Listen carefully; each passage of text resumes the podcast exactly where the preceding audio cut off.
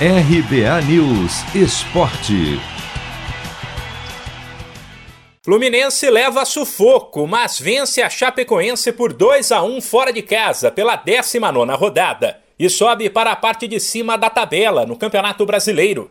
Com a vitória, o tricolor assumiu o sétimo lugar com 25 pontos. Sem esquecer que várias equipes que o time ultrapassou ainda não jogaram.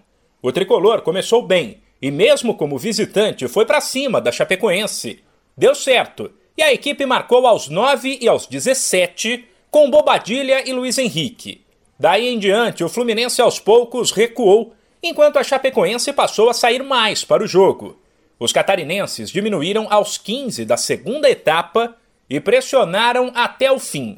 Depois, o técnico do Flu, Marcão, admitiu que o time caiu de rendimento ao longo do jogo. Na verdade, o primeiro tempo muito bom, é, daquilo que, que combinamos, daquilo que estava proposto a se fazer, de ter um controle de jogo, domínio do jogo.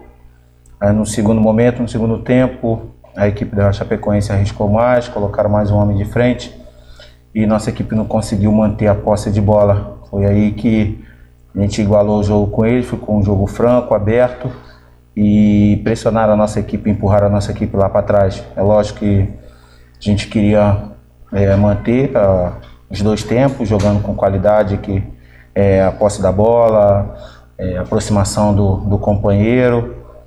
E, mas no segundo tempo não conseguimos, foi, não conseguimos manter essa concentração. Para Marcão, a busca por essa concentração e por mais regularidade é fundamental para que o Fluminense consiga somar mais vitórias e subir na tabela. Isso a gente tem que melhorar no decorrer da, da competição, a gente manter o nível é, com esses dois tempos, é, jogando em, em, alta performance.